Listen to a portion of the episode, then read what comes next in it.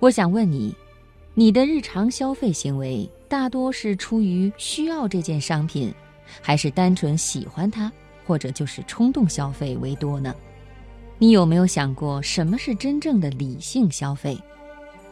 有川真由美说得好：“真正精彩的生活，靠的不是堆满房间的东西，也不是用之不尽的金钱。我经历过怎样的时光，我将要度过怎样的时光。对时间内涵的正确理解，才是舒心生活的关键。”今晚，首先我和朋友们一起来分享。你的收入够得上你的精致吗？摘自《读者》。一个在广州工作生活的姑娘，月薪四千元。为了让自己省去坐地铁和公交的麻烦，她每天花六十元钱打车上下班。当然，也有更深层次的心理原因。每天打车来回虽然花费多，但这让他觉得在广州这样一个一线城市里。活得很体面、很踏实、很精致，这种精致的感受成本也很高，每个月光交通费就是一千八百元，占了他工资的近一半。在一个中部省份的省会城市，一个刚毕业不久的年轻人，工资不算高，比当地的平均线低一些，三千元一个月。他有个习惯，每天下午要一杯咖啡。而且必须是星巴克的，三十元一杯。有朋友问他：“你工资并不高，为什么不喝肯德基里的咖啡呢？那样会更便宜一些呀？”他说：“我就是喜欢手捧星巴克走在办公室里的感觉，它不仅仅是咖啡，更代表着一种生活状态，优雅从容。仅仅为了抓取到这种生活状态。”即使是片刻，他也愿意付出每个月九百多元的花费，工资的近三分之一。在深圳，八千元一个月做广告行业，严格来说工资不算高，果腹而已。但是这个姑娘花了四千五百元在市中心租了一个单间，精装修，有巨大的落地窗，透过落地窗外，白天可以看见高架桥和人流。晚上可以看见霓虹灯和月亮。他说：“我不是冲着这个房间来的，我是冲着这扇窗来的。每天下班回来，我坐在落地窗前，不喝红酒，只喝凉白开，也会有一种过着我的前半生里唐晶独立而精致生活的体验。为了这份体验，即使短暂而虚幻。”这个姑娘也愿意付出超过一半的工资，压缩生活的其他开支，做个月光族。这三个故事有一个共同点：为了某种看起来很向往的生活状态，有的人花费很多钱在上面，甚至超出自己的支付能力。波士顿咨询公司发布了中国年轻一代的消费。超过百分之六十的人青睐大品牌、贵的、好的网红款，哪怕一件衣服单价成百上千，说掏钱就掏钱，毫不含糊。然而，你的收入真的够得上你的精致吗？很多人其实是够不上的。西南财经大学中国家庭金融调查报告显示，中国超过百分之五十五的家庭是零储蓄。零储蓄呀，意味着全家月光。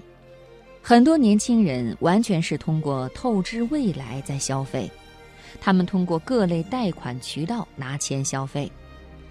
中国居民借钱像滚雪球，越滚越大，负债率也越来越高。这些消费行为可以有很多理由：富养自己，善待自己，工作这么辛苦，多花点钱，住好点儿。省力省时，给自己更精致的生活状态。基于这些理由，你认为这并不是冲动消费，而是理性消费，因为所有的消费行为都有理有据。法国社会学家塔尔德专门研究人类的种草心理学，对于人类的很多消费行为，他都有非常精辟的论述。他认为每个人都有模仿他人的习惯，而这种模仿是最基本的社会关系。在消费行为上，人类社会存在三种模仿定律：第一，社会下层人士具有模仿上层人士的倾向；第二，在没有干扰的情况下，模仿一旦发生，便以几何级数增长，迅速蔓延；第三。人类对本土文化的模仿总是优于外部文化。简单来说，就是你的很多消费行为看似是理性消费，其实都是因为被洗脑了。洗脑发生于悄然之间，你未曾觉察，却非常强烈地影响着你的消费决策。按照塔尔德的说法，在消费上，所有超出你生活必须的消费。都是模仿行为。经济学中有一个概念，人设经济学。所谓人设经济学，就是商家捧红一个人，打造某种生活方式的人设，并不断向社会传递这种生活理念，让你在心底接受并完全认可，然后就可以乖乖的让你掏钱了，并且你不会觉得这是商家的套路，相反。你觉得这钱花的正当，花的应该，花的理直气壮。人设经济学的另一个层面是社交消费的崛起。吴晓波说，很多人并不是为了生活在消费，而是为了社交形象在消费。当你迷恋上某个人设之后，你就会自动代入，在潜意识中把自己打造成那种人设。在朋友圈中展示出来，朋友圈中的那个你与现实生活中的那个你完全割裂开来。你愿意为朋友圈中的那个你疯狂消费、去旅行、去购物，为了让那个自己更贴近想象中的人设，你被你的社交形象反噬了。就这样，你的消费权被牢牢控制在商家手中。日本生活家有川真由美倡导极简主义生活美学。他讲过一个故事：去旅行的时候，他看到免税店里面有一件衣服，一下子就吸引了他的眼球。虽然和他平常的穿衣风格不一样，但是这件衣服设计的很好。他试穿了一下，果然很适合他，也很好看。可是出于消费习惯，他又开始思考：我需要它，还是我喜欢它？如果是我喜欢它，一个月以后我还会喜欢它吗？考虑之后，他放弃了购买，因为他深知这种风格的衣服于他而言就是过过瘾，他的喜欢不会超过一个月。很多人的购买行为都是因为喜欢。但很多人的喜欢都不会超过一个月。在他的故事里，我看到了理性消费的原则。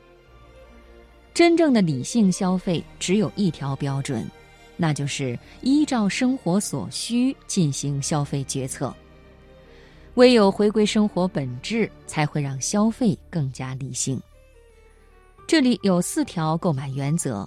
在购买一件东西的时候，先思考再决定是否购买。一，该物品是否为生活必需？二，该物品如不是生活必需，是否非常喜欢？三，该物品如果非常喜欢，喜欢周期会有多长？四，如果购买，下一次搬家你会带走它吗？我们还是来记住有川真由美说的那段话吧。真正精彩的生活，靠的不是堆满房间的东西，也不是用之不尽的金钱。我经历过怎样的时光，我将要度过怎样的时光。对时间内涵的正确理解，才是舒心生活的关键。